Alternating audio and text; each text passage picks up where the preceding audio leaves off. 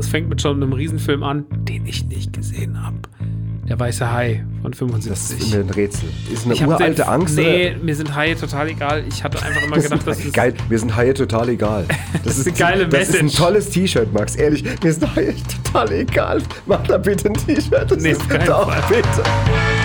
Mein Vater, unsere Lieblingsfilme und ich. Der Kabel 1 Kultfilm Podcast. Mit Max und Henny Nachtsheim. Kein Fall. Das ist doch. Dann ähm, mach ich's. Jawohl, und da sind wir wieder. Dann- Jawohl. Jawohl, genau. Herzlich willkommen, Ich dachte, ich, ich wollte mal flott einsteigen. Flotter weißt du? einsteigen. Ja, ich wollte mal ein bisschen mit. Knorke flott. Ja, bevor wir vielleicht zu müde werden, gleich mal Knorke flott einsteigen. Das ist ja dein Spitzname, Knorke Flock. Äh, Flott. Kno- Knorke Flock. Das ist dein ähm, Spitzname als Vampirjäger. Aber jetzt, heute bist du nur Henny Nachtsheim, mein Vater und ich bin dein Sohn und gemeinsam sind wir mein Vater, unsere Lieblingsfilme und ich, der Ja, Kultfilm-Podcast. umständlicher kann man es, glaube ich, nicht ansagen. Ja, ne? aber auch okay mal. Auch ein bisschen mal einen anderen Nee, Weg auch gehen. mal. Ja, man muss sich auch mal was trauen. Ja, man muss sich mal was trauen. So hat Ja. Spielberg auch angefangen. Genau. Über den wird es heute nämlich ganz viel gehen. Aufhänger ist heute Krieg der Welten. Ja. Läuft äh, diesen Donnerstag bei Kabel 1 um 20.15 Uhr. Ähm, und Steven Spielberg wird äh, 75. Und über den gibt es diese Woche auch bei Kabel 1 ein Special. Und natürlich äh, haben wir heute auch quasi ein Special für Steven, weil Oder über Steven. über Steven, für Steven, über Steven. Er wird Dank hören. Steven. Dank Steven. Aber bevor wir das machen, muss ich ganz kurz noch ein Fauxpas aus der letzten Folge korrigieren. Da geht es um einen Kollegen von Steven Spielberg, nämlich James Cameron. Und der ist nicht, äh, ich weiß nicht gar nicht mehr, was ich gesagt habe, aber er ist auf jeden Fall in Wirklichkeit 67 und wurde am 16.08.1954 geboren. Ich glaube, ich habe ihn älter gemacht. Hm. Kann gut sein. Kann gut sein. Weil es war unterbewusst, dass ich mir gedacht habe, weißt du, wenn er schon erfolgreicher ist als ich, dann soll er wenigstens auch älter älter sein. sein. Genau. Wesentlich älter. Wesentlich älter. Ja, genau. Hat auch da versagt. Ähnlich wie im Quiz letzte Woche. Du bist so eklig. Und hat, hat auch da versagt, auch gleich. Was denn im Vergleich zu James Cameron? Bist du sauer, dass du nicht der Sohn von James Cameron bist? Wäre cooler. Ja, wär ich wäre auch lieber der, der Vater von, von Russell Crowe. Von, ja. von Russell Beispiel, Crowe. Ist der nicht älter als du eigentlich? Das. Weiß ich gar nicht. Nein, Russell Crowe ist nicht älter als Ich wäre auch gerne der Vater von Didi Hallervorden. Nee, wäre ich nicht. Genau. Nee, das wärst du auch Auf nicht. keinen. Fall. Auf gar Ähm, keinen Fall. Ich wäre auch weder gerne der Vater noch der Sohn Sohn von von Didi Didi Hallervorden. Hallervorden. So, Ähm, jetzt schnell, schnell weg davon. Schnell weg von dem Thema. Ja, letzte Woche gab es Quiz und ähm, da gab es Schiebung innerhalb der, ähm, Der Nachtsheimsfamilie. der Nachtsheim-Familie. Nee, Ja. eigentlich erstmal gab es Schiebung von Seiten äh, hier der Redaktion zu dir. Da gibt es Sympathien, die ich. Zu Recht. Äh, ja, klar. Also wahrscheinlich mal 20 Euro über den Tisch so da, so billig war es nicht. Nimm die Muschel. Ja. Dadurch, dass ich ja die Frage beim letzten Mal übersprungen habe beim Quiz zu Terminator 2 beziehungsweise Arnold Schwarzenegger. Ähm, Weil er, weil du, muss man dazu sagen, falls jemand nicht gehört hat, die letzte Folge, weil du wusstest, dass ich die Antwort weiß. Also hast du einfach gesagt, dann frage ich auch nicht. es ist eine Frechheit, was da passiert ist und wie die Regeln hier definiert werden. Es ist ganz dünnes Eis, meine Freunde. Aber es ist so, dass deswegen Henny heute beim Quiz einen Punkt Vorsprung Ja. hat. Ähm, Ich empfinde das jetzt angesichts der Tatsache, dass du eigentlich fast jede Woche bescheißt, wie so ein ich bescheiße so überhaupt nicht. Schleuser. Mit was ja. bescheiße ich denn? Mit Wissen und Schleue? Heißt das Schleue? Weiß ich nicht. Habe ich gestern schon mal jemandem gesagt. Ich bin Das ist auch gut, man redet über Wissen und Sch- Schleue. Sch- Schleue. Das heißt so wie Leute, die. Intelligenz immer mit 2G geschrieben haben früher in der Schule. Ich bin viel intelligenter als du. Naja, aber jetzt erstmal heute, es wird spannend, aber ich werde auch mit dem Punkt Vorsprung, den du hast, natürlich siegen. Aber jetzt erstmal müssen wir die Nummer ausbaden vom letzten Mal, denn du hast trotzdem verloren. Ja, das stimmt. Das ist das Allerschlimmste daran. Das ist das Allerschlimmste daran für dich. Und deswegen musst du heute für mich Krieg der Welten zusammenfassen. Ja. von 2005 und ich habe so drüber nachgedacht, was man machen kann.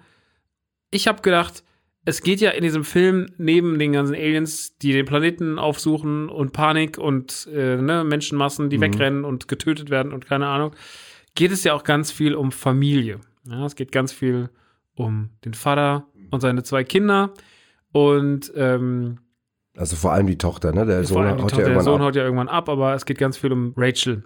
Und ich habe mir überlegt, es wäre ganz schön, wenn wir die Situation aufgreifen des Vaters und der Tochter, beziehungsweise des Vaters und des Kindes, Ja. und du die Geschichte von Krieg der Welten erzählst, wie aus einem Kinderbuch, das du mir vorliest, bevor du mich zu Bett bringst. Okay. Ja. Ja.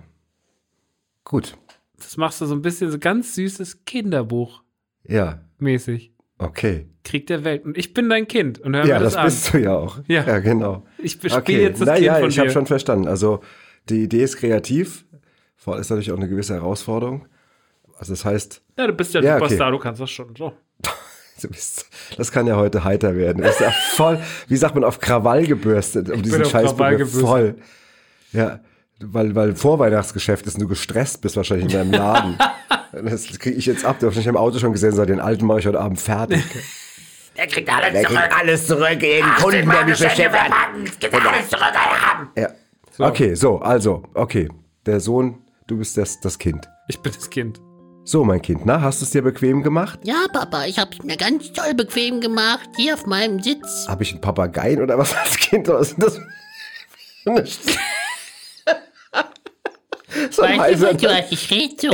okay, es klingt eher wie so ein heißerner Gnome aus so, so, Okay, na gut, egal. Okay, okay, Papa, ich kann auch so ja, reden. das, mö- das, Okay, das dann ich schön. gerne so. Okay, dann nochmal. Also, so mein Kind, hast du es dir bequem gemacht? Ja, ja, Papa, ich habe es mir bequem gemacht. Kuschelig warm alles? Kuschelig warm hier in meinem okay, gut. Bettchen. Dann, les- dann erzähle ich dir jetzt ich noch muss ein... doch mal kurz pipi. Oh.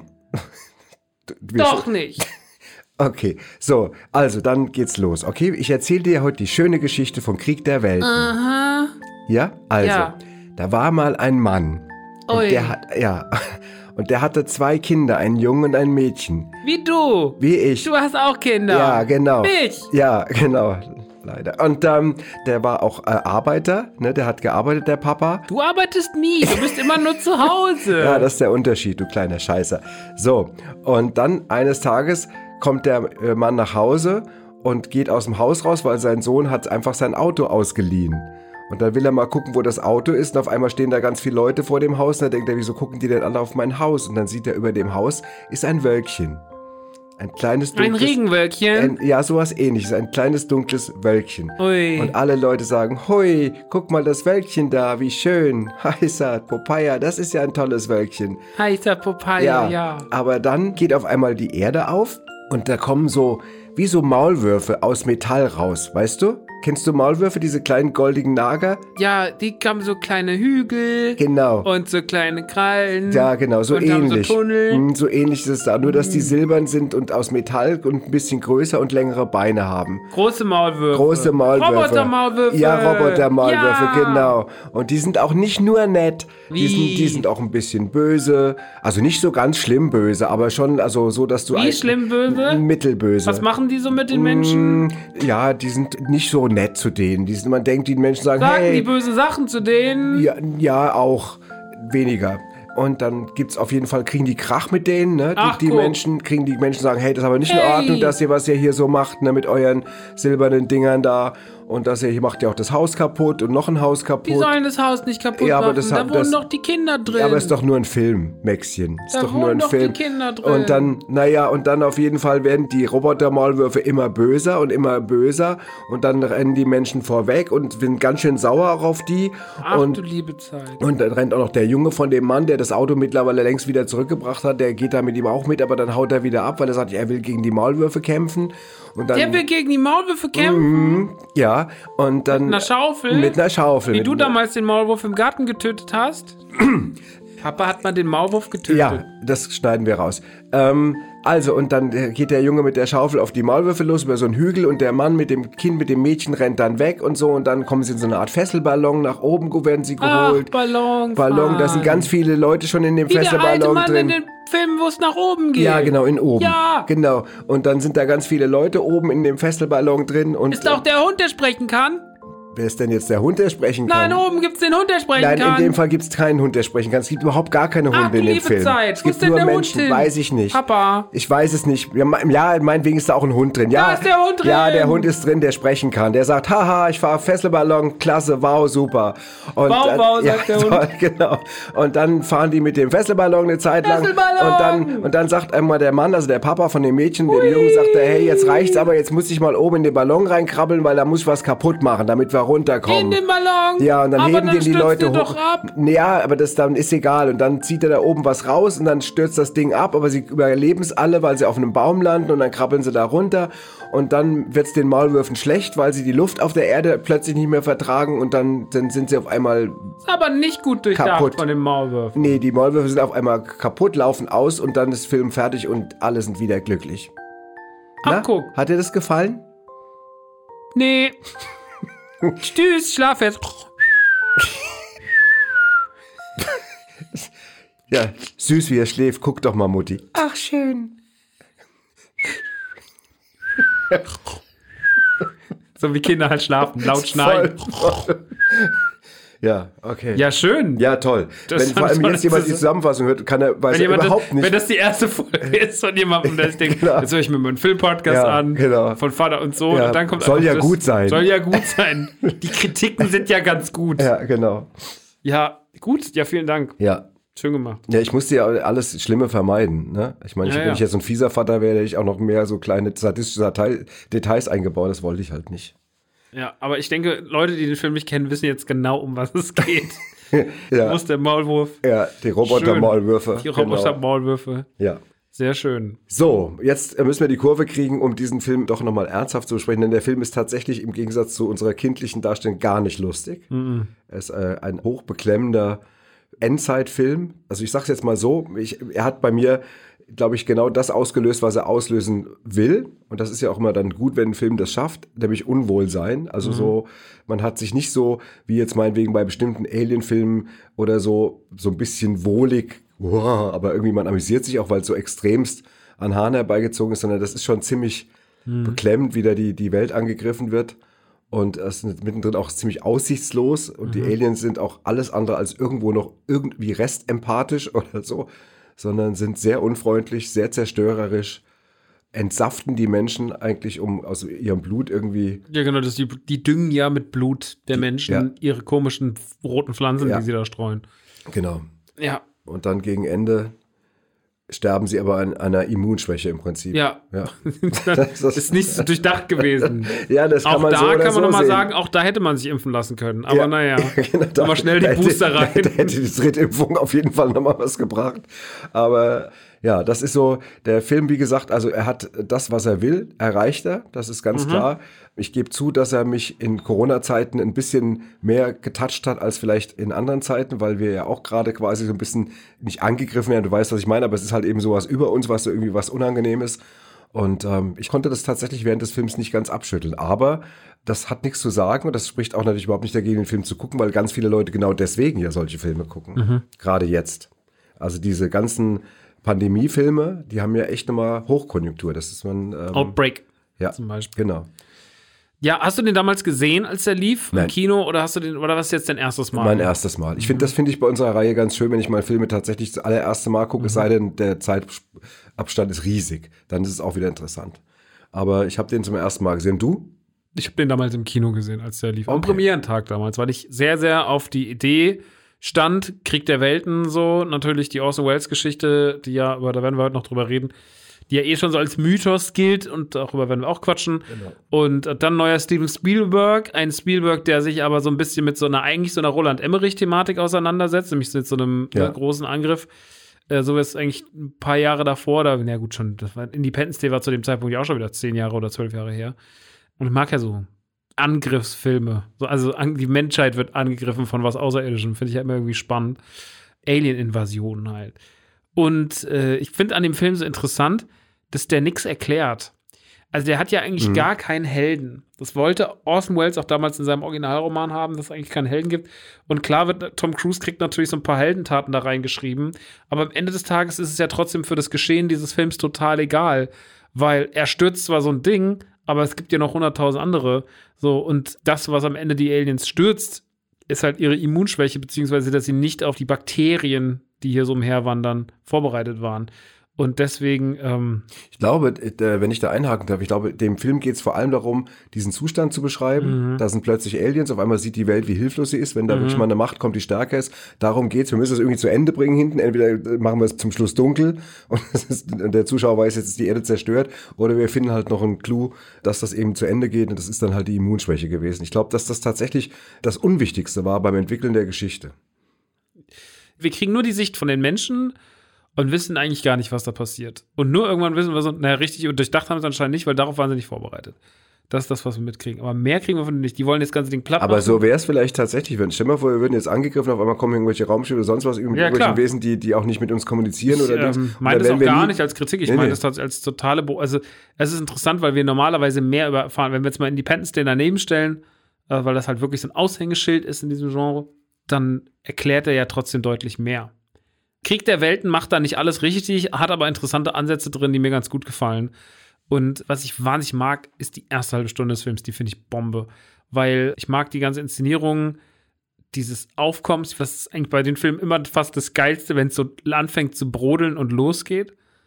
Äh, Ja, und vor allem, das wenn Vorspiel finde ich immer besser Ich als. auch. Ja, Ja. ja, ich weiß.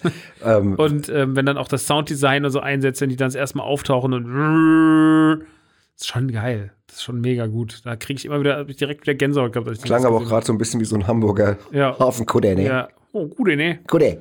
Nee. Ähm, aber ähm, ich weiß, was du meinst. Diese Anfangsstimmung baut sich so auf und du weißt ja schon als Zuschauer natürlich, dass es in dem Film um was geht. Also, dass, dass da noch was kommt und das, ich genieße das auch immer, wenn es am Anfang so, so ein bisschen noch Ja, weil also man stürzt ja den Zuschauer oder die Zuschauer in genau das gleiche, die gleiche Ungewissheit wie die Leute, die es dort Ja, erleben. Und das genau. macht irgendwie, macht irgendwie Spaß. Der Film fängt ja auch einfach an. Der hat ja, der ist ja wirklich nur eine Momentaufnahme in diesem ganzen Angriff. Ja. Ja, stimmt. Und das Er macht ihn sehr besonders. Auf jeden Fall, ich will heute nicht zu lange hier Kritiken vorlesen, wir haben so viel noch zu quatschen, aber aber lass uns es mal gibt aber einen Satz, den möchte ich ganz gerne mal aufgreifen, in- nämlich da wird Spielberg vorgeworfen, allerdings, er macht mit der Stadt, in seiner schon wieder so kitschigen Errettungsfantasie spürt man noch immer das kleine Kind Steven Spielberg in der Vorstadt, das die Eltern streiten hörte. Das sind so, weißt du, das sind so, Ja, ich ja, finde, ja. das sind so übergriffige Sätze, ey, die sind so Kritiker sind so anmaßend, übergriffig. das ist unglaublich, also es fasziniert mich, ich werde auch nicht müde, diese Perlen der Anmaßung hervor, immer wieder mal rauszutragen, weil das ist wirklich im hohen Maße wirklich anmaßend. Das ist eine Frechheit. Dann sagt Hals Maul, Alter. Das, was weißt du denn über das Leben von Steven Spielberg? Du hast drei Sätze davon ge gehört oder gelesen irgendwie und das Kind Spielberg, das die Eltern da noch streiten hört. Also das ist irgendwie, aber da naja. wird sich richtig auf jeden Fall Ja. darüber selber gefreut. Ja, da, genau, da wird, da wird da die freut eine man andere. sich doch gern. Genau. Aber tatsächlich ist das auch ein stellenweise ganz schön kitschiger Film mit völliger Absicht, ne? Also es gibt so ein paar Inszenierungen, so auch so ein paar Kamerafahrten und sowas, so ein paar Ausleuchtungen, wie Dinge in Szene gesetzt werden. Der spielt schon viel mit Kitsch. Ja, das Finale ist auch das Ende, wenn er dann auf einmal mit Rachel im Arm auf das Haus der seiner Frau zukommt und dann kommen noch die Eltern raus und so. Das ist ja voll wie bei Lassie eigentlich. Das ist ja so. Ja. Und das ist halt eben voll hinten natürlich nach dem ganzen Horror, den man vorher wollten, die da wirklich, also richtig, mal richtig Puderzucker nochmal auf den, auf den salzigen Kuchen streuen irgendwo Ja. oben drauf. Und das ist klar. Und dann der Sohn kommt dann noch aus raus, den man verschollen geglaubt hat, irgendwie und fällt seinem Vater in den Arm, der ihn noch ganz kurz so packt nach dem Motto, du Drecksack, wo warst du? Ach komm her, ich hab dich trotzdem lieb. Das ist schon so hinten, wo man sagt, ja, ist okay. Äh, wir glauben es ja. Ja, ja. Ja. Aber das vielleicht brauchst Und das auch dann diese, auch. also am kitschigsten aber diese ganze Erzählerstimme, die vorne und hinten rauskommt, die dann sagt, denn kein Leben und kein Tod des Menschen war je umsonst. Im Englischen gesprochen von Morgan Freeman. Wir hatten gestern, wir hatten, ich muss ganz kurz sagen, wir hatten gestern Radio Badesalz und da haben wir immer die Scherzkeksdose der Woche, das ist immer so ein Karlauer. Und dann gab der Karlauer war gestern, wie nennt man einen Mann, der am nächsten Tag aus dem Gefängnis entlassen wird? Morgan Freeman. Danke. Ja, okay, sorry, fiel mir gerade Eddie ein. nach seinem Comedian, kommen Sie vorbei. Ja, genau. Die Tour geht wieder Ja, los. es ist, So. es ist die, das ist die Karlauer Ecke bei uns in der Sendung. Das ist nicht keine, habe ich mir nicht selber ausgedacht. So, So. schneidet ihn doch raus, wenn ihr wollt. Nee, der bleibt drin. Tim Robin, nee, Nee, erstmal nee, du. ich fange jetzt mal an. Cast, genau. Wir lassen mal den Cast sehen. Dakota Fanning spielt Rachel Ferriers, 94 geboren, hat das als Fünfjährige schon in einem Werbespot mitgespielt, mit sechs Jahren schon in diversen Serien mitgewirkt, unter anderem Ellie McBeal, Emergency Room, Friends und natürlich CSI. Klar. Ich bin mal Wirklich, gespannt, ob wir, ob wir irgendwann eine Folge kriegen. Also was Rick im Rick Cavanian in der letzten Staffel war, ist diesmal CSI in dieser Dings. Es ist, der, es ist der Running Gag schlechthin. Ja, selbst diese kleine Göre hat schon in der CSI-Folge mitgespielt. Gespielt und äh, hat als Elfjähriger schon in Hide and Seek an der Seite von Robert De Niro gedreht, ist wirklich so Schauspielerin durch und durch, äh, hat in Hound Dog mit 13 eine sehr brutale Vergewaltigungsszene gedreht, die damals in Amerika für großen Wirbel gesorgt hat. Vor allem ihre Eltern, die das Einverständnis dafür gegeben hat, wurden von der Öffentlichkeit zerrissen.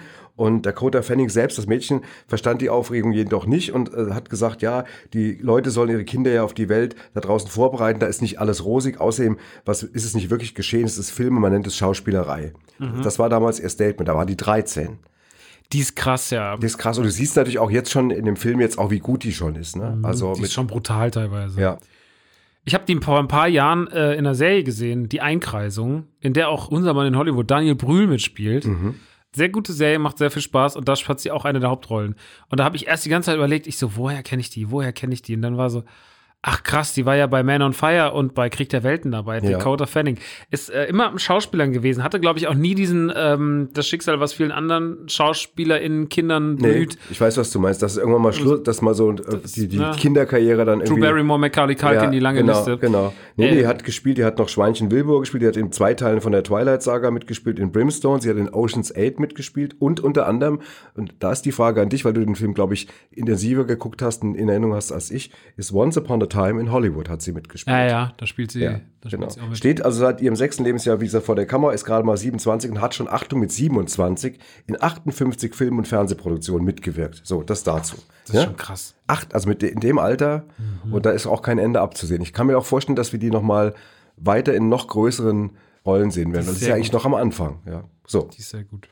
Dann haben wir noch den wunderbaren Tim Robbins. Tim Robbins, es ist so faszinierend, weil ich mag ja eine große Sympathie für Tim Robbins. Ich Und Als ich mir dann gestern seine Filmografie angeschaut habe, ist mir aufgefallen, ich habe fast nichts mit dem gesehen. Ich, weiß- ich habe immer gedacht, ich hätte hunderte Filme mit dem gesehen. Ja. Habe ich aber gar nicht. Nee. Tim Robbins ist 58 geboren. Damit ist er äh, ein Jahr jünger als du. Dreht seit 1979 Filme und nach zahlreichen kleineren Auftritten im Fernsehen spielte er das erste Mal 86 mit in Top Gun. War ein Riesenfilm damals. Und ähm, hier an dieser Stelle möchte ich anmerken, dass wir diese Frage später im Quiz skippen. Während der Dreharbeiten von Anis Männer hat er dann später seine Lebensgefährtin Susan Sarandon 88 kennengelernt. Mit der hat er bis heute zwei Söhne. Und äh, der jüngere von beiden ist auch Schauspieler, nämlich Miles Robbins. Die beiden haben sich aber dann getrennt im Sommer 2009. Dann hat er ganz viele Filme gemacht, unter anderem mit Robin Williams, äh, Cadillac Man. Er hat äh, Jungle Fever von Spike Lee gemacht und Shortcuts, äh, auch ein berühmter Der Film. ist super. Der ist super. Von Robert Altman ist der. Genau. Ja, Ähm, toller Film. er war auch selber schon als Regisseur tätig und Drehbuchautor. Er hat 92 Bob Roberts gedreht. 1995 äh, Dead Man Walking. Ich glaube, dafür hat er dann sogar auch dann später eine, oder ein Jahr später dann die Nominierung bekommen für den Re- Regie-Oscar, hat ihn aber nicht bekommen. Mhm. Dafür hat aber seine damalige Frau Susan Sarandon als beste Hauptdarstellerin äh, den, den Oscar bekommen. Dann ist es ja in der Familie geblieben. Ist in der Familie in Familie geblieben. geblieben. Kann man nach, weißt du, fährst daheim, sagst gut, du hast nicht gekriegt, aber ich habe hier einen fertig. 99 hat er noch äh, das schwankende Schiff inszeniert. Und dann hat er noch mitgespielt in Mystic River, das ist ein Film von Clint Eastwood, ein Krimi. Sehr, sehr, sehr guter Film, mag ich sehr Ja. gern. Und da hat er dann sogar einen Oscar bekommen als bester Nebendarsteller. Mhm, stimmt. Und wenn man auf seine Filmografie schaut, sie so irgendwo vor allem sich zwischen 1983 und 2019 abspielt, dann gibt es da Filme wie Erik der Wikinger, keine Ahnung, Das Jacobs. ist ein, äh, Eric der Wikinger ist ein Film von einem von den Monty Pythons Leuten. Das ist so ein Monty Ah, okay. Pythons-artiger Film, der ist lustig. Okay. Wikinger Persiflage eigentlich. den kenne ich nicht. Ja, der ist gut. Die Verurteilten war er drin. Er war in Shortcuts, The Player, Jacob's Ladder, Hudsucker, Porte, Austin Powers war er kurz zu sehen, High Fidelity, da spielt er ja den Lover von oben drüber, da lieb ich ihn. Nick Hornby-Verfilmung. Genau, der Nick Ganz Hornby. groß, ganz großartiger großartige. Film. Ja. Gibt's auch eine tolle Serie zu, kann ich euch allen nur empfehlen. Äh, Green Lantern, den habe ich jetzt nicht gesehen, weil der ist Quatsch. äh, oder auch A Perfect Ohne es, zu, ohne es gesehen zu haben. ja, Green Lantern ist, ist leider gilt als eine der schlechtesten Okay. Comic-Verfilmungen der Welt. Ich habe es mir einfach mal gespart. Gut. Und er war auch schon immer einfach eine kritische Stimme gegenüber republikanischen Präsidenten wie Bush oder unserem guten Freund Donald Trump. Ja, wenn man ihn sieht, freut man sich, weil das ist irgendwie ein sympathischer, ein guter Schauspieler. Ja. Und, ähm, äh, auf jeden Fall jemand, den Obwohl man er mag. jetzt in dem Film ja gar nicht so eine sympathische Rolle hat. Nein, aber der spielt das gut, ne? Den, Ja, er den, spielt den, den, spielt den echt gut, den verzweifelten Mann. Verzweifelt. Mein Blut kriegt er nicht! Mein Blut kriegt er nicht! Naja, Genau so hat er es gespielt. Ja. Genau. So, eins ganz zu kurz, eins. so. falls ihr Ja. gedacht habt, was macht Boah, Tim Robbins, Tim Robbins jetzt, hier vor allem mit der deutschen Synchronstimme? Das Genau. war nur ich, Leute. Beruhigt euch. Okay. Gut, kommen wir weiter. Ja, Tom Cruise müssen wir natürlich äh, Ja. reden, der Chef hier im Film oder sagen wir der Hauptdarsteller. Sehr schwierig in einem Podcast über Steven Spielberg und Tom Cruise zu reden, weil beide einfach, also da hat man jetzt sich zwei solche Monster rausgesucht, was die Historie angeht. Ja. Das ist Wahnsinn. Aber lass uns ein bisschen über Tom Cruise reden. Der wird hier aber bestimmt noch mal irgendwann groß auftauchen. Ja, da können wir dann bestimmt auch noch, werden wir auch noch viel mehr finden. Irgendwie. Ja, Ich ja. habe jetzt einmal erstmal so ein bisschen, der ist 62 geboren, ist mit drei Schwestern in ärmlichen Verhältnissen aufgewachsen und sein Leben, also als Kind, war geprägt durch die permanenten Umzüge seiner Eltern, die keinen festen Wohnsitz hatten. Und deswegen hat er über 15 verschiedene Schulen in den USA und Kanada besucht. Und im Alter von 14 hat er wahrscheinlich aus der Verzweiflung raus über dieses Leben, was ich gerade beschrieben habe, beschlossen, äh, katholischer Priester zu werden und lebte auch äh, ein Jahr in einem Priesterseminar der Franziskaner, hat das dann aber wieder abgebrochen, war vor allem stark an Sport und an Schauspielerei interessiert, war in der Ringermannschaft, was man jetzt so, ja gut, Ringer gibt's ja auch verschiedene Gewichtsklassen, ist jetzt ja kein, kein Watz, ne, wie wir hier in Hessen sagen, sondern eigentlich ja eher ein, ein Hemdche, so. Aber wird dann aber nach einer Knieverletzung ausgemustert und beschloss dann Schauspieler zu werden. Das, das kenne ich. Ich hab, war auch mehr, als ich Fußball gespielt habe, ist kein Quatsch, hatte ich mir irgendwann beide Bänder gerissen in beiden Beinen und habe dann meine geplante Bundesliga-Profikarriere an den Nagel gehängt und habe dann in der Band Tragisch. tragisch auf dem Barhocker gesessen und habe gesungen, habe gedacht, weißt du, du kannst auch mit gerissenen Bändern auf dem Barhocker sitzen, Bier trinken und singen. Und da habe ich mich entschieden. So das nur mal nebenbei, um auch gar nicht mich mit Tom Cruise in einem Atemzug zu Das nennen. ist schon ein paar Mal so komische Sachen, was Furchtbar. ganz vergleichen mit so Riesen. Genau, woher kommt das nur? ich Deine, deine Mutter wird sagen, das ist immer so bei kleinen Männern, die brauchen das immer. Das hat, das deine Mutter mir, deine Mutter war die erste, die mir klar gemacht hat, dass ich echt klein bin. So, Das aber das, ne- was wollte ich noch sagen? Mit 18 ging er nach New York, wo er die Neighborhood Playhouse School of Theater besuchte. Dann ähm, lernte er seinen Förderer kennen, einen Schauspiellehrer namens Sanford Meisner. Und der hat ihn dann gefeatured. Das Mhm. ist jetzt erstmal so als erste Info zu ihm. Ich gehe mal so ein bisschen auf seine, seine Schauspielerei ein. Er macht nämlich schon seit 40 Jahren Filme, was ich krass finde. Krass, weil er ja. sieht aus, als wäre er erst 40, irgendwie, wenn man ihn Ja. anguckt. So, sieht ja immer noch wahnsinnig gut aus. Ja. 81 hat er sein äh, Leinwanddebüt gehabt in Endlose Liebe. Dann hat er im selben Jahr hat er gemacht die Kadetten von Bunker Hill, gemeinsam mit George C. Scott und John Penn, was ja schon krass ist. Ja. 83, ein Jahr vor meiner Geburt, hat er dann in Francis Ford Coppolas, ich kann den Namen so schwer aussprechen, Macht nichts. Francis die Ford. Outsider äh, mitgespielt. Dann hat er im gleichen Jahr noch lockere Geschäfte gemacht und äh, das Sportlerdrama Der richtige Dreh. Da hat er jeweils immer die Hauptrolle gespielt. Und dann hat er ähm, eine weitere Hauptrolle gehabt, 85 im Ridley Scott Fantasy-Epos Legende. Den kenne ich überhaupt nicht. Ich auch nicht. Obwohl ich Fantasy und Ridley Scott, komisch, dass ich den nicht kenne. Dann war aber der große Durchbruch und der war natürlich, und der Film verbindet man wahrscheinlich immer am meisten so mit Tom Cruise oder zumindest in seinen frühen Jahren ist Top Gun. Top Gun. Der hat weltweit mehr als 340 Millionen Dollar eingespielt und äh, zählte in der Zeit zu den erfolgreichsten Filmen ever. Und das machte ihn auch in seiner Liga zum erfolgreichsten oder einem der erfolgreichsten Schauspieler seiner Generation. Dann hat er noch in diesem Poolbillard-Drama Die Farbe des Geldes mitgespielt und natürlich die Filmkomödie Cocktail, wo er diesen Barkeeper spielt. Genau. Man ist damals wirklich, Max, wenn ich das einlenkend sagen darf, man ist damals wirklich wegen ihm auch ins Kino gegangen. Also wenn, wenn ein Tom neuer Tom Cruise-Film Mhm. kam, ist man damals, sagte man, hey, da gibt's wieder einen neuen, dann ist mal egal, ob das jetzt der Billardfilm war oder, oder der Rennfahrerfilm oder der Dings, das war so, ja. Ja, ja, das ist, das kann ich mir vorstellen.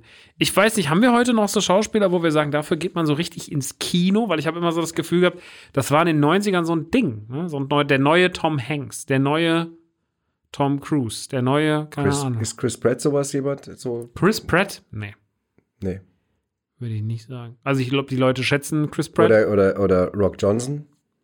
Dwayne The Rock Johnson. Ja. Vielleicht der Der eher, ne? Mhm. Also, also, sagen wir, als Nicht für mich der neue ich, ich, ich, Schwarzenegger, renn- ich renne aber- ja eh nicht dauernd ins Kino, aber ich, ich gebe zu, haben wir schon mal drüber gesprochen, wenn ein Film mit dem kommt, bin ich erstmal zugeneigt. Mhm, Aber auf jeden Fall, weil du es gerade sagst, also in den äh, 92 bis 96 hat Tom Cruise einen Rekord aufgestellt, indem er mit einer Frage der Ehre, die Firma, Interview mit einem Vampir, Mission Impossible und Jerry Maguire Spiel des Lebens nacheinander? Achtung, nacheinander fünf Filme gedreht hat, die in den USA jeweils über 100 Millionen Dollar eingespielt haben. irre. Das ist Wahnsinn. Also wenn, wenn, guck mal, wenn jetzt ein Schauspieler sagt, ich habe mitgespielt in Interview mit einem Vampir, dann Kein er schon- schlechter, kein schlechter Film in dieser Liste gerade nee, gewesen. nee. Boah, gruselig. Gruselig gut. Gut, dann kommen wir zum Film. Ist das recht oder Sehr gerne. Ja, okay. Also, das ist ja in Anlehnung von einem Buch von 1898 und das wurde bereits als Radiohörspiel 1938 gesendet von Orson Welles. Und das war damals ein großer Aufreger, weil das lief an einem Abend, äh, glaube ich, am, am 30. Oktober, an einem Sonntagabend. Und dieser Sender, auf dem das lief, der hatte eigentlich immer so gegen die Musiksender keine Chance. Also diese Hörspiele, auch von, ob das jetzt eben Orson Welles waren oder andere, die liefen immer so undercover, die unterm Radar. Aber an dem Abend äh, lief auf einem anderen Sender ein, ein Konzert und das wurde aber um acht oder sowas unterbrochen wegen irgendwas, Nachrichten oder keine Ahnung. Viele Leute sind aber nicht bei den Nachrichten drangeblieben, sondern haben dann quasi gedreht, so was wir heute Zappen nennen beim Fernsehen und sind dann in dieses Hörspiel reingekommen, was halt gerade schon so eine dramatische Wendung angenommen hatte, wo dann schon ein aufgeregter Außenreporter von den Aliens erzählte, die jetzt gerade gelandet sind und sowas, was natürlich Leute, die jetzt das Hörspiel nicht von Anfang an mitbekommen haben, natürlich erstmal für bare Münze genommen haben, so dass an dem Abend ein riesen Theater entstanden ist. Also wahnsinnig viele Leute haben haben das auf einmal dann als ernst genommen, haben das geglaubt und waren wirklich mal so kurz in Panik, ja, dass da die Aliens gekommen sind. Und da hat ein Typ, zum Beispiel ein Zeitzeuge, hat gesagt, meine Frau und ich fuhren im Auto durch einen Wald im Norden Kaliforniens, als wir die Rundfunkübertragung hörten. Es ging nur noch um New Jersey, aber plötzlich landeten sie überall, auch in Kalifornien. Es gab keinen drinnen. Dann ging uns das Benzin aus. Wir konnten nichts mehr tun. Wir saßen einfach da und warteten darauf, dass die Marsmonster über den Baumwipfeln erscheinen würden und uns töten würden. Sagt, so saßen die im Auto, haben das Hörspiel, das musst du dir mal vorstellen. Als Orson Welles über das Radio verkündet, das Ganze sei lediglich ein Scherz gewesen, kam es uns vor, als seien wir auf dem Weg in die Todeszelle zurückgerufen worden. Das ist ein Originalton von jemand, der das Hörspiel im Auto gehört hat. Das finde ich Wahnsinn. Das ist schon irre. Ich muss aber auch sagen, dass ich diese ganze Idee dieses Hörspiels und diese Umsetzung und das zu machen, dieses immersive Erlebnis, das so aufzuziehen, das einfach auch so, so Unterbrechung. Ich meine, es wurde ja anscheinend immer wieder zwischendrin gesagt, dass es fiktiv ist, aber das haben sie ja trotzdem nicht so richtig. Es wurde ja Ja. so ganz leicht nur ausgearbeitet. Irre. Irre. da gibt es ja auch später genug wahrscheinlich Beispiele aus der Satire, wo man auch vielleicht sagt, eigentlich so ist doch Satire und man steht doch fast drüber, aber Leute das in dem nicht erkennen. Nö, das, deswegen haben ja auch schon diverse KünstlerInnen und vor allem äh, Künstler, die Männer sind halt auch mal die Titanic-Cover gepostet und gesagt, seht ihr, ich hab doch gesagt, das ist so, so was so. Ja, Wendler, guck mal, Titanic, google mal. Ja, äh, gerne schon vorgekommen. Aber ich finde es super interessant. Ich finde es eine ganz, ganz tolle Momentaufnahme, beziehungsweise finde es ein ganz tolles, wahnsinnig seiner Zeit voraus. Finde ich, fand ich schon immer einfach das Geilste an dieser ganzen Krieg der Weltengeschichte ist so der Teil, wie Orson Welles das geschrieben hat. was für Orson Welles besonders gut war an diesem Hörspiel, war, dass er danach wirklich in aller Munde war. Und äh, die Einschaltquoten seiner Hörspielreihe stiegen an. Und dann hat er auch noch einen Sponsor bekommen, nämlich die berühmten Campbell Soups, weißt, die man auch von den Andy Ja, ja, ja. Warhol-Bildern kennt und so, haben das dann gesponsert. Und als wäre das nicht schon alles wunderbar, äh, hat dann irgendwann, haben dann die RKO Studios aus Hollywood ihm einen Filmvertrag angeboten Mhm. und der, ihm dem jungen Regisseur quasi gesagt, er darf gerne mal loslegen. Und dann hat er schon zwei Jahre später hat er geliefert und bestätigt mit dem Meisterwerk Citizen Kane. Ach, guck. Also das ist quasi, das hat er dann letztendlich diesem Hörspiel zu verdanken. Ich, ich muss echt sagen, dass die Geschichte des Hörspiels auf jeden Fall nicht minder interessant ist als der Film. Das ist so von Nein, der, das ist, weil es auch so einzigartig ist Ja. in seiner Zeit. Also Ja. sowas hast du ja damals nicht gemacht. Genau. Und dass man dann sowas macht, was wo irgendwie schon damit Gefahr läuft, auch Menschen richtig krass. Ja, wie du sagst, ne, da kommt dann so eine Emotion hoch. Die Leute kriegen Todesangst. Ja, die sind in New York auf die Straße gerannt, die Leute. Die sind irgendwann aus dem Haus raus, weil sie nicht wussten, wie, wenn sie im Haus sind, werden sie im Haus dann irgendwie zerstört. Das ist auf Mhm. der Straße sicher. Und, das ist natürlich, und dann siehst du ja noch mehr Leute rausrennen. Und dann weißt du vielleicht jemand, du siehst aus dem Fenster, siehst Leute rausrennen, du hast gar kein Radio und du weißt gar nicht, was los, rennst aber auch raus. Also da kann man froh sein, dass nicht mehr passiert ist. Die Zeitungen haben übrigens, habe ich äh, gelesen, danach noch wochenlang darüber berichtet, als hätte das jetzt Amerika in einen wochenlangen Panikzustand versetzt, Ja, was ja, nicht gestimmt hat. Das hat nicht Fake gestimmt. News. Fake News. Es war an dem Abend. und es hat sich wieder beruhigt. und dies Ja. und das haben sie Ja, gesagt, ja. das stimmte Ja, nicht. nee, das stimmt nicht. Es war einfach nur ein gutes Hörspiel. Ja, genau. Ein gutes Hörspiel mit einem relativ extremen Reaktion an dem Abend, aber jetzt auch nicht darüber hinaus. Na. Kommen wir zum Film nochmal. Die zerstörte Boeing 747, die wir da sehen nach dem Angriff, die liegt ja dann so da. Auch eine sehr fiese, bedrohliche Szenerie. Absolut, ist ein ganz ekliges Ding. Und das Lustige ist, in Anführungsstrichen, ich habe das schon mal live gesehen. Genau dieses Flugzeug, was dort liegt, weil diese Maschine, die dort, die sie dort gekauft haben und die sie zerlegt haben, wo sie die Flügel demontiert haben, die liegt in den Universal Studios in Los Angeles. Und wenn Da man, die Studi- wenn man die Studiotour macht, äh, das ist, da fährt man mit so einem Wagen rum und dann wird das Ganze war damals moderiert, glaube ich, von Jimmy Fallon, also auf einem Bildschirm. Und äh, irgendwann fährst du auch an diesem Flugzeug vorbei.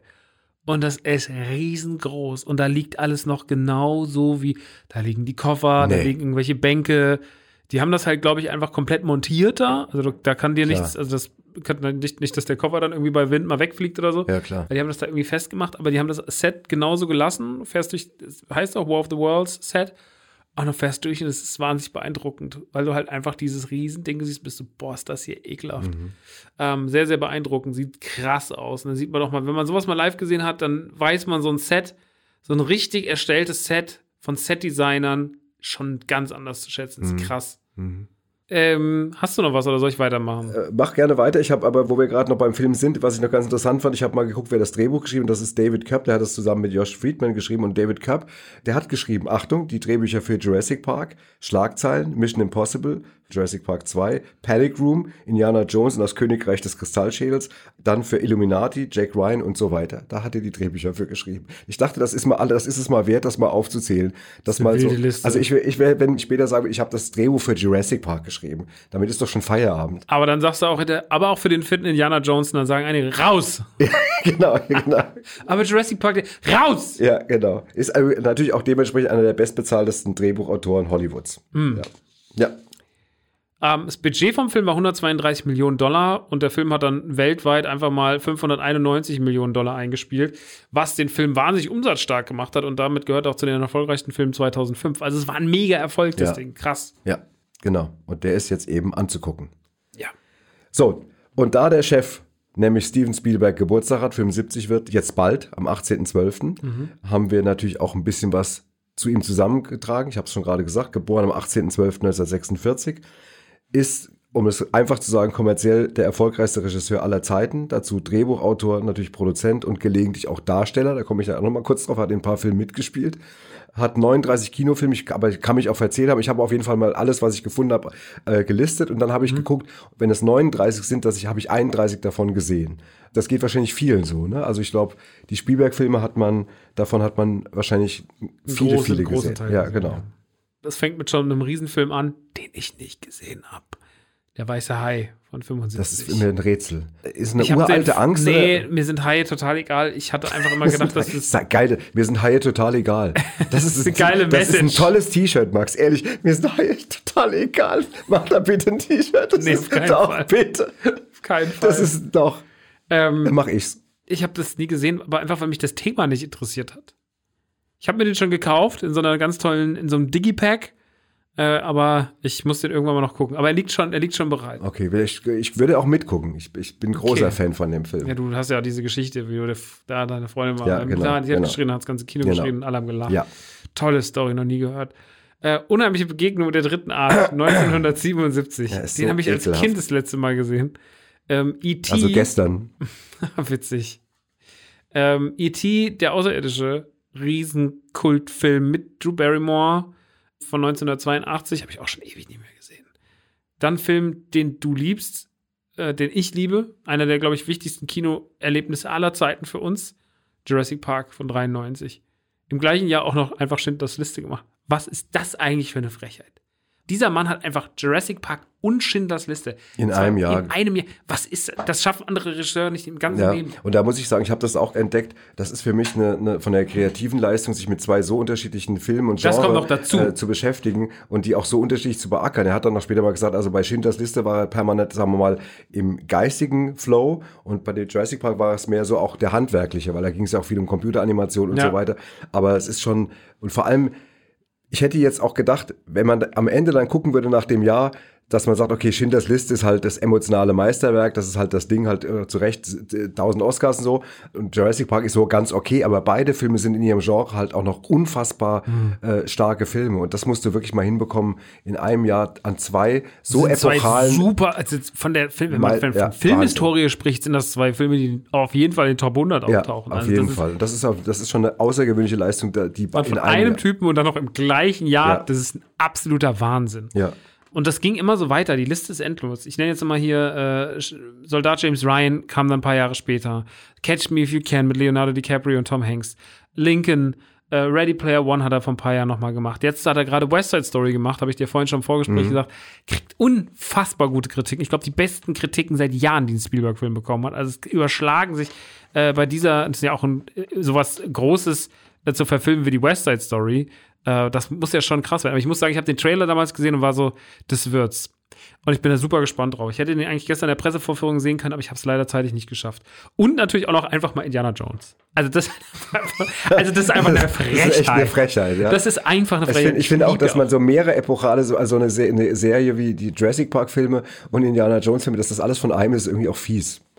Das ist halt Wahnsinn, was so diese, was so George Lucas, Und, und Weiße Hai auch noch. Also Ja. das, das ist irgendwie, das ist irre, was George Lucas und, und Steven Spielberg mein Leben geprägt haben. Und was das Leben von Millionen von anderen Menschen, das ist irre. ja, das stimmt. Das sind so, eigentlich hast du das Gefühl, das haben die, wenn du noch diese Macs dazu nimmst, hast du ja schon fast alle. Die, weißt du, Back to the Future und so. Ja, ich also, weiß. das ist ja Wahnsinn. Das ist Ja. irre. Und das äh, umso schöner ist es, wenn man dann mal auf seine Anfänge guckt. Da hat er nämlich so 1982 hat er seine erste eigene Filmproduktionsfirma äh, Amblin Entertainment gegründet auf dem Gelände der Universal Studios. Dann mit äh, 94 mit seinen Freunden äh, Jeffrey Katzenberg und David Geffen DreamWorks äh, gegründet, das eigentlich Ah. 2005 dann wegen finanzieller Probleme an Paramount Pictures verkauft wurde. So. Also am Anfang ist auch nicht immer alles glatt gelaufen, aber äh, unterm Strich kann man sagen, lass dich mal nicht entmutigen, wenn mal eine Firma vielleicht nicht so klappt, weil wenn du so ein Talent hast und so eine und so bist wie er, dann, dann, äh, dann darf man ruhig auch weitermachen und das führt ja auch dann in die richtige Richtung. Um das jetzt mal etwas banal zu sagen, aber das, ist wirklich ist ein beeindruckendes Lebenswerk. Ja. Spielberg heiratete 85 äh, die Schauspielerin Amy Irving, mit der er einen gemeinsamen Sohn hat. Nach der Scheidung heiratete er 91 die Schauspielerin Kate Capshaw, die er bei den Dreharbeiten für Indiana Jones 2 kennengelernt hat. Mit ihr hat er zusammen auch drei leibliche und zwei adoptierte Kinder. Kate Capshaw brachte ihre Tochter Jessica Capshaw mit in die Ehe. Seine Patenkinder sind einfach auch mal Drew Barrymore und Gwyneth Paltrow. natürlich. Und ähm, zu seinem beruflichen Freundeskreis zählen beziehungsweise zählten Regisseure wie George Lucas, Robert Zemeckis, Barbara Streisand, Richard Attenborough, Chris Columbus, Peter Jackson und der Komponist John Williams. Was macht man da, wenn man sich so trifft, frage ich. Was ist da so? Nee, vor allem immer die Frage, wen rufe ich denn heute Abend ja, mal an? also was ist das denn? Ja. Ich lade mal meine Freunde zum Geburtstag ein. Ja. Was, was ist denn da für eine Naja, gut, aber, fucking ist, Aufzählung aber, von ist, aber Legenden? es, ist, es ist Steven Spielberg und es ist die Legende schlechthin und dann hat- ist er natürlich auch umgeben von weiteren Legenden, ist Mhm. doch klar. Mit äh, John Williams hat er ja am meisten zusammengearbeitet, das ist der, der die meisten Musiken für ihn komponiert hat, der auch wirklich, also eben Jurassic Park die Musik komponiert Mhm. hat und und und und Macht er auch noch immer, ne? Hat vor ein paar Jahren kam dieser Film, den hat auch Spielberg inszeniert. Wie heißt der nochmal? Dieser mit Meryl Streep, glaube ich, die Verlegerin. Verlegerin. Mhm. Macht er ja auch den Ja, ja, Soundtrack genau. dafür. Ist das irre. ist, also mit dem ist er also ganz dicke und sagt auch, das wäre ein, ein, ein der beste musikalische Geschichtenerzähler überhaupt. ist es Und wahrscheinlich auch. Wahrscheinlich ist es das auch. Star glaub Wars. Indiana Jones, Jurassic Park, Harry Potter. Das sind Soundtracks, die Ja. dieser Mann kreiert hat. Das Ja. ist irre. Und es ist, was so irre ist, wenn, wenn ich die Musik von Jurassic Park höre, reicht, muss ich gar nichts zu sehen, bin ich sofort in dem Ding drin.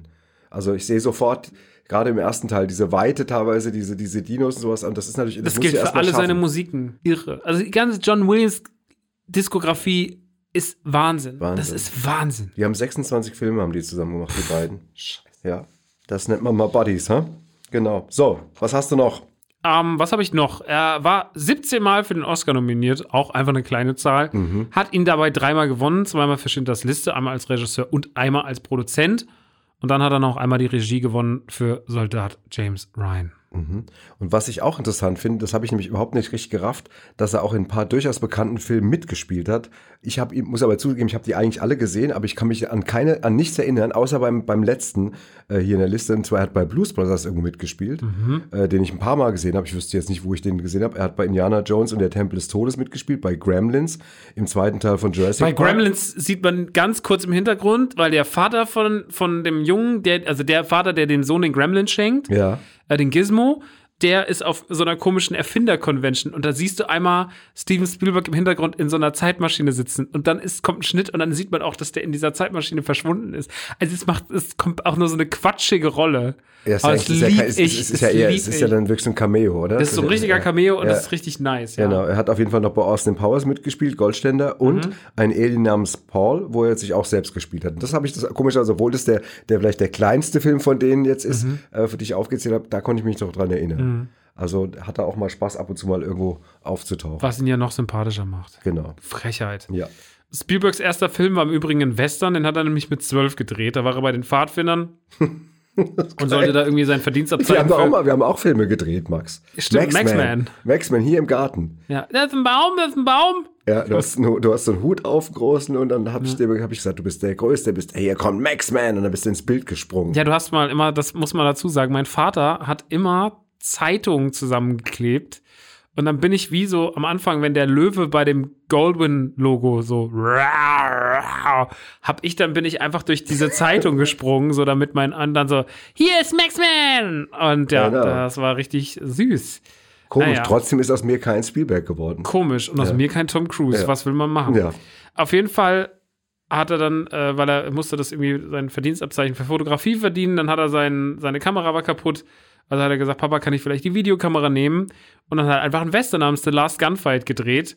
Und er sagt, von dem Zeitpunkt an war er süchtig. Äh, nach dem Abi ist er nach Los Angeles gezogen, hat sich an der University of Southern California Film School beworben, wurde dreimal abgelehnt. Das finde ich auch mal geil in so, in so, in so Dings, wenn es dann irgendwie irgend.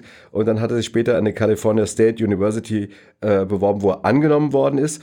Und äh, später hat er sich auf jeden Fall dann nochmal in die University of Southern California Film eingekauft. Also hat er quasi, er hat sich dann gesagt, Aber nochmal er sagte, gesagt, nee. äh, genau, sagte, das kann ich mir nicht, das kann ich auf mir sitzen lassen. Das kann ich auch anders lösen, ne? Wenn ihr mich damals nicht genommen habt. Irgendwie. Das ist so ein bisschen so, wie wenn du meinetwegen, sag mal, du wirst jetzt entlassen in der Firma und dann später bist du reich, kaufst die Firma und schmeißt einfach den raus, der dich damals nicht entlassen hat. Das da ist ja so der Traum von jedem. Das stimmt. Oder ich glaube, John Lennon hat das mal gemacht. John Lennon hat, glaube ich, mal ein Haus gekauft, wo der Vermieter ihn vor die Tür gesetzt hat. Hat das Haus gekauft und hat dann hat dann den Vermietern all- alle rausgeworfen. Also jetzt habe ich so in Erinnerung. Witzig. Mann, ey. Als äh, Spielberg angefangen hat mit dem Film machen, also so richtig, äh, war in den 70ern sein ganz großer Traum, einen James Bond-Film zu inszenieren. Er hat es auch Albert Cabot Broccoli mehrmals vorgelegt, ab, ab das aber wurde immer abgelehnt und es blieb erfolglos. Er hat nie einen Bond gemacht. War aber so Bond verliebt, dass er sogar eine Referenz eingebaut hat in Jaws, also in Der Weiße Hai. Ja. Da gibt es eine Szene, wo so ein Nummernschild ausgespuckt wird und da steht dann 007 drauf. Ah ja, stimmt, das kenne ich, genau. Wir können mal ein bisschen über den Weißen Hai äh, mal kurz mal reden, weil das ist ja, wie gesagt, ein Film, der eine große Rolle gespielt hat. Und Spielberg hat später gesagt, das war wirklich teilweise, er wurde verrückt beim Drehen. Also er sagt, das war der anstrengendste Dreh überhaupt, weil so viel schiefgelaufen ist. Ähm, das Drehbuch war zum Beispiel noch gar nicht fertig, als sie äh, schon angefangen haben zu drehen. Das habe ich schon mal gehört. Ja, genau. Und, und Karl Gottlieb, der, der Autor, hat dann immer noch während der Dreharbeiten weitergeschrieben. Dann gab es die Orca, das, das Quince-Boot war, das sank an einem Punkt während der Produktion, musste ersetzt werden. Ja, was die Produktion verzögerte. Der Hai war ja eine mechanische Puppe, äh, die für den Film geschaffen wurde, die war aber nicht richtig in Salzwasser getestet worden. Und als sie dann versucht haben, das auf See zu benutzen, sank das Teil immer wieder. So, Oh Mann, und die sind halt durchgedreht. Und die Crew nannten, Achtung, die Crew nannten den Hai damals einfach, haben ihn Spitznamen, nannten ihn Bruce. Und Spielberg hatte seinen eigenen Spitznamen dafür, er nannte ihn den großen weißen Scheißhaufen. das finde ich total gut.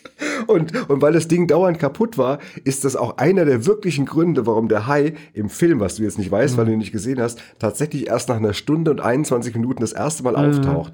Was, um es abzuschließen, aber natürlich auch ein Riesenkompliment für Spielberg bedeutet, dass man einen Film Inszeniert, wo man den Hai eigentlich den gar nicht, nicht sieht. sieht und der Film eine dermaßen Scheißspannung, weil du, wenn der Film anfängt, ich schwöre dir, du, ich war im Kino, nach einer Minute warst du da schon drin. Also das ist eine große Leistung. Das ist mal so ein kleiner Ausflug in Richtung Weißer Hai.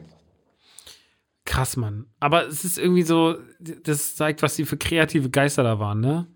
Da komme ich auch noch mal ganz kurz zurück auf die Freundschaft zwischen George Lucas und, und Steven Spielberg, weil 77, als die beiden so zusammen im Urlaub waren, also äh, George Lucas hatte gerade Star Wars ins Kino gebracht, sein, sein ganz kleines, sein ganz kleines äh, Science-Fiction-Epos und ähm, äh, die unheimliche Begegnung mit der dritten Art äh, hatte gerade hatte Spielberg hinter sich und ähm, so saßen sie dann im Urlaub und äh, waren so ein bisschen sauer auch darüber, dass mit dem Bond, dass das nicht klappt. Und dann hatten sie irgendwie eine gemeinsame Idee.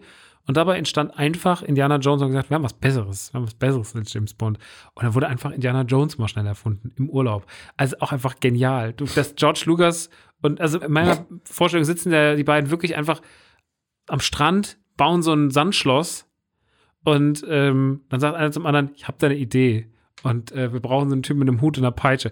Das ist Wahnsinn. Das Ja. ist schon wirklich. Ich meine natürlich, wenn du erstmal auf dem Level auch bist, dass du natürlich auch schon weißt, du kannst Sachen realisieren, weil du schon den Fuß längst in der Tür hast oder die Tür schon längst dir gehört, dann hast du natürlich auch noch, dann, wenn du über solche Sachen spinnst, ist der Schritt bis zur Realisierung natürlich nicht mehr ganz so Nee. weit, wie wenn du jetzt so ein, so ein junger Spinner bist ne, und hoffst, dass das irgendwie, dass das klappt. Ähm, was auch interessant ist, wir hatten ja vorhin hatten wir das ja mit Tom Cruise, dass der diese, diese Wahnsinnsfilme in diesem engen Zeitraum gedreht hat, diese mit Jerry Maguire und so weiter. Das hat äh, Spielberg in einer ähnlichen Form gehabt. Er hat ähm, dreimal hintereinander den erfolgreichsten Film des Jahres gehabt oder überhaupt der Filmgeschichte und hat sich selbst immer abgelöst. Also das ist so wie wenn Bayern München mit 40 Punkten Meister wird und dann aber nächstes, Nächstes Jahr Jahr mit 45. 46, genau. Und er hat nämlich erst ähm, war der Weiße Hai mit 470 Millionen Dollar der erfolgreichste Film, dann kam E.T. mit 792 Millionen Dollar und dann letztendlich äh, dann Jurassic Park mit rund einer Milliarde Dollar Einspielergebnissen. Äh, wobei interessant, muss man jetzt mal, um das weiterzuspinnen, sagen, das sind ja schon unfassbare Zahlen. Heute ist Jurassic Park mit einer Milliarde Dollar auf Platz 41 aller erfolgreichen Filme. Das heißt, die Liga hat sich nochmal noch mal, äh, neu aufgestellt. Avatar und äh, Avengers und äh, Titanic immer noch die ersten drei Plätze und sowas. Aber Wahnsinn trotzdem. Ich meine, in seiner Zeit ist es trotzdem eine irre Leistung.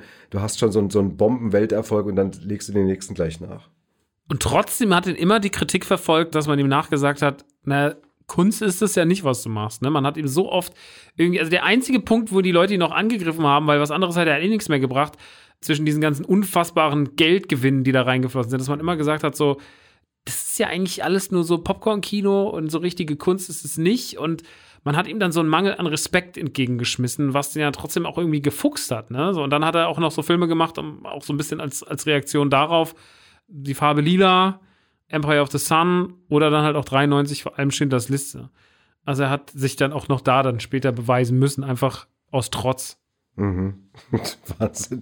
Ich habe jetzt ja mal gerade noch mal den Satz auch gefunden. Ich habe vorhin noch gesagt, äh, dieses Jahr, wo er Jurassic Park und Schindlers Liste gemacht hat, und ich fand die Formulierung so gut, ich habe die jetzt gerade gefunden. Er sagt, es war eine bipolare Erfahrung mit jeder Unze Intuition auf Schindlers Liste und jeder Unze Handwerk auf Jurassic Park. So hat er dieses Jahr beschrieben.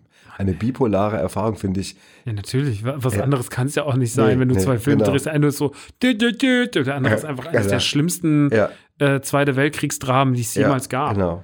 Er hat ja auch bei Schindlers Liste keinen Cent genommen. Also der Film hat ja wahnsinnig viel eingespielt, hat 22 Millionen gekostet und hatte Mhm. dann 322 Millionen wieder eingespielt. Aber er hat dann trotzdem gesagt, er nimmt äh, keinen einzigen Cent davon an, was ich krass finde. Und hat das dann alles an die, an die Shoah Foundation. Hat er, Ähm, ich war echt, äh, kennst du die Begründung? Ich glaube, die zu kennen, weil er gesagt hat, er hat irgendwie das Gefühl, das wäre so wie Blutgeld oder sowas. Irgendwie, wenn er mit aus Mhm. der Geschichte irgendwie einen kommerziellen Erfolg für sich äh, zieht irgendwie. Also das, er hat sich dabei wohl nicht wohlgefühlt irgendwie. Oder? Naja, ich meine, er kommt aus einer orthodoxen Judenfamilie. Ja, Ja, dann genau. macht er so einen Film. Das ist ja klar, dass man da, also, ja, so, da, da hat man das, wenn man einigermaßen Verstand hat und nicht so. ja, aber es gäbe wahrscheinlich bestimmt, ist, ich weiß, ja. aber es gäbe bestimmt schon Leute, die würden sagen, ja, äh, tendenziell Ich hätte es ihm jetzt ja. auch nicht übel genommen, wenn er gesagt hätte, natürlich habe ich mir die, habe ich da mein Geld verdient. ja, ist ja klar, habe ja auch dran Teil, gearbeitet. hätte, oder hätte vielleicht einen Teil für irgendwie Aber eine, wie krass, also wie viel mussten auch haben, wenn er sagt, Ja, Film gut. ich das mal ist so. die nächste Frage. Muss man auch immer ein bisschen berücksichtigen. Ne? Das fällt dem einen dann auch etwas leichter als dem anderen, irgendwie zu sagen, ich verzichte mal eben auf, auf Ab- Abermillionen Dollar. Aber trotzdem auf jeden Fall ja eine so, also ehrenhafte. er signiert ja nicht mal Stück, wenn jemand zu ihm kommt und sagt, kannst du mir die DVD signieren von Schindlers Liste, macht er nicht, weil er sagt, das hat, er will nie davon in irgendeiner Form profitieren und das Mhm. finde ich Wahnsinn. ja, stimmt. Das wäre auch ein bisschen zu viel des Guten. Das wäre zu viel des Auch Guten. für meinen Kopf gerade. Deswegen bin ich auch froh, dass wir jetzt mal mit den ganzen Facts am Ende sind. Viele, viele Fakten heute wieder. Viele Fakten, aber, aber- haben wir auch einfach ein paar Giganten und sie rausgekramt, ne? Ja, ich meine, sag mal, genau, wenn die Redaktion sagt, hey, bitte besprecht Krieg der Welten, ja, irgendwie ein Film, der in seiner Zeit irgendwie ziemlich abgeräumt hat, dann mit Tom Cruise, mit einer jungen Schauspielerin, die bis heute schon wahnsinnig abgeräumt hat, äh, dann noch der Chef, der es gedreht hat, der jetzt Geburtstag hat, da ist natürlich auch schon Futter im Topf, ne, muss man schon mal sagen. Mhm, Das wurde im Topf. Also, genau, dann gucken wir mal, dann, ja, dann, Dann würde ich sagen, kommen wir zum Quiz. jawohl. Ja, was ja schon entschieden ist, weil der Vater hat ja schon einen Punkt. Ach, der Vorsprung das ist auch. Pinzi Pinzi Boy. Voll, ist ja schon entschieden, ich kann ja schon gar keine Kein Chance Geld mehr. Ja, das ist ja wirklich, das ist ja lächerlich. So, was mache ich denn heute für, für einen Sound? Ich mache so. Nee, das ist nichts. Warte mal, ich mache nochmal. Das Quiz. Du bist beeindruckt, oder gerade? Toll. Ja. Filmquiz. Okay, du fängst du an. Ich fange an. Das große Problem ist, dass die erste und die zweite Frage heute von dir schon genannt wurden. Dann ist mal die, kann guck mal, ob ich gut aufgepasst habe. Du wirst ja eine Zwei-Frage überspringen wollen diesmal, oder? Ich muss zwei Fragen überspringen. Du kannst mich echt mal langsam kreuzweise. Es ist eine Dreistigkeit. Du hast Aber überhaupt kein, doch- ey, du, ich weiß, was man merkt. Nein, nein, jetzt red ich mal, jetzt red mal ich. Weißt du, was man merkt, dass du, dass Halt, du nie. Sport gemacht hast, weil du kein, du hast Weil du deswegen fett auch kein, bist, du nein, nein, weil du, du hast, das hast du gesagt, weil du, du hast keinen Sportsgeist, weil du nämlich nie Sport gemacht hast. Ich bin der deutlich bessere Sportsmann und sportlicher als du und fairer, weil ich ganz viel Sport gemacht habe. So. Jetzt sag mal, okay, sag, fang doch an mit Frage 16. Das ist eine Frechheit, was hier heute passiert, wirklich.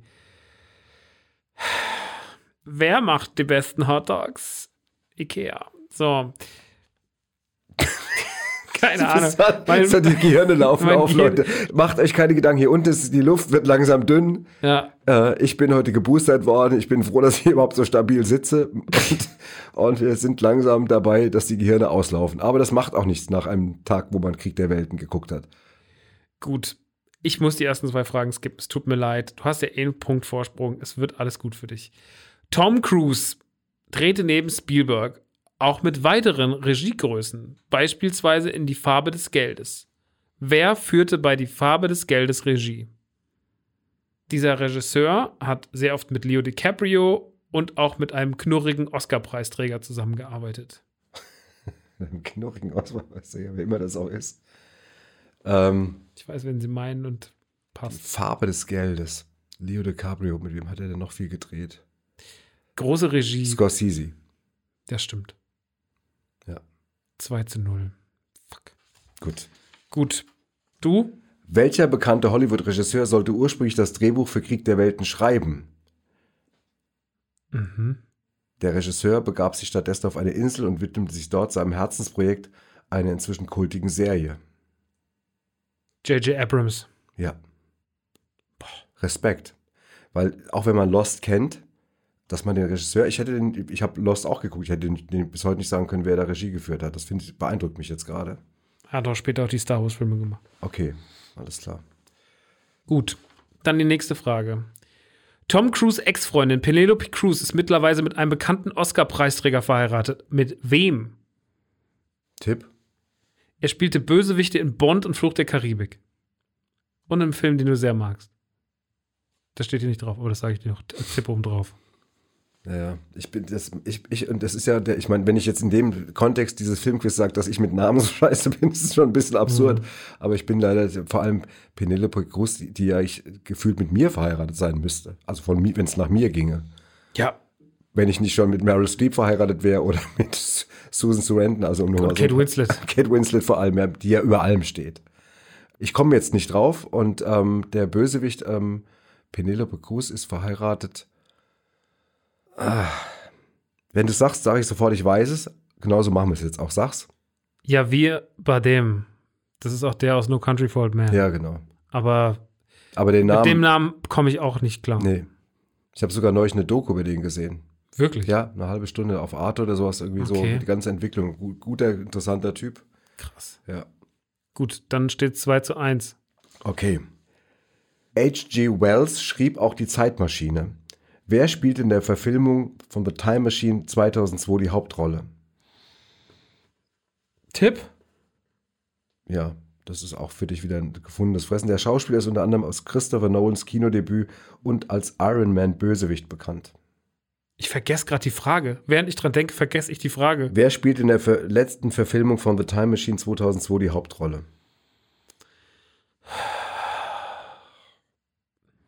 Und es ist ein Ironman-Bösewicht, hast du gesagt. Mhm. Und im De Regiedebüt von Nolan. Christopher Nolans Kinodebüt. Jetzt reicht's, aber ich habe die oft wieder ich die Frage Was ist soll denn- was hat aufschreiben. Nolan nochmal gemacht? Ja, das Memento? weiß ich doch nicht. Das, das, das, Keine Ahnung. das ist jetzt sag aber mir den, absichtlich sag mir den, sag mir den, Brandon Ja. Fraser. Nein, Guy Pierce. Hm. Okay. Gut. Wir sind trotzdem noch drin, wir sind noch nicht raus. Ja. Ähm, Morgan Freeman ist als Erzähler in Krieg der Welten zu hören. In welchem Film stand er mit Tom Cruise auch vor der Kamera? Sci-Fi-Film aus dem Jahre 2013 und Joseph Kosinski, der jetzt auch den neuen Top Gun gemacht hat, diesen Top Gun Maverick, der irgendwann ins Kino kommen soll, der hat da Regie geführt. 2013, ein Film Science Fiction mit Morgan Freeman Film und Tom Tom Cruise. Ich hätte es nicht gewusst. Ich weiß es auch nicht. Oblivion. Keine Ahnung. Okay. So, Gut.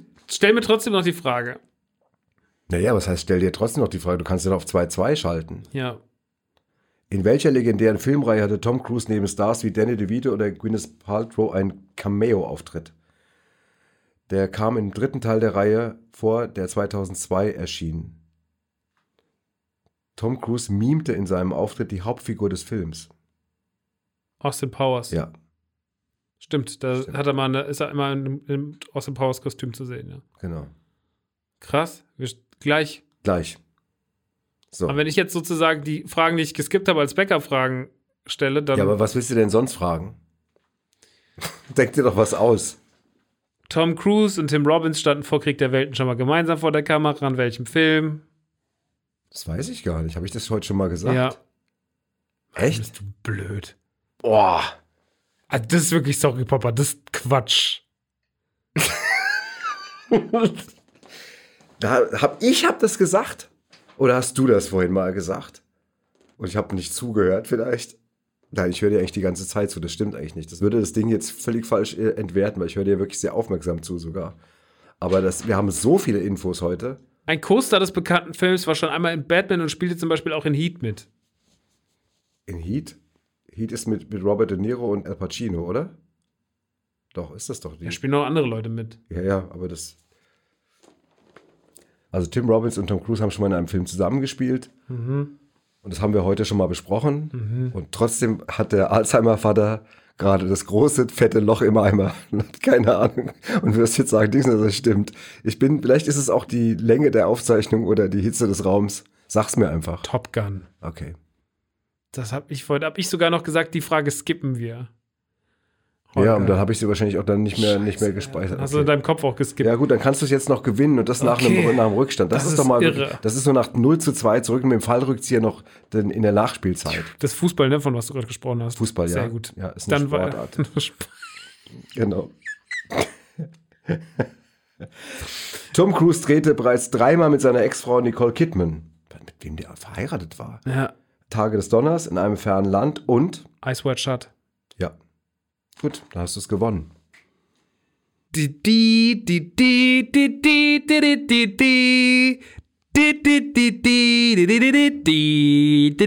Ja, meine Damen und Herren, und ich verabschiede mich schon mal. Nächste Woche geht es hier weiter mit mein Onkel, unser Lieblingsfilm und ich, mit, mit Max Nachtsam und Claude Oliver Rudolph. Ich verabschiede mich. auf die Schnauze ich verabschiede mich. Gehe hier jetzt, rufe noch Claude kurz an, der dann ab nächster Woche das Quiz machen kann, weil Claude Oliver Rudolph liebt Filmquiz. Wenn Ja. du den kennenlernst, wir waren mit dem mal essen, der Gerd, du sitzt mit dem noch keine drei Minuten am Tisch, dann holt er schon Zettel raus, sagt, komm, wir machen Filmquiz. Wirklich. Der wäre für dieses Ding hier prädestiniert. Du würdest Macht Woche der wirklich Woche, gerne Film- Wirklich, ohne Ist das gerade ein Nein, ist kein, ist ein Claude Oliver Rudolph Liebt macht Film- gern Filmquiz. Alle, die ihn kennen, sind davon völlig genervt. Jeder, der ihn schon mal begegnet hat, weiß sofort, da sagst du nur Claude Oliver Rudolph Filmquiz, sagen sie, oh, bitte, ja, bei mir auch. Kein Witz.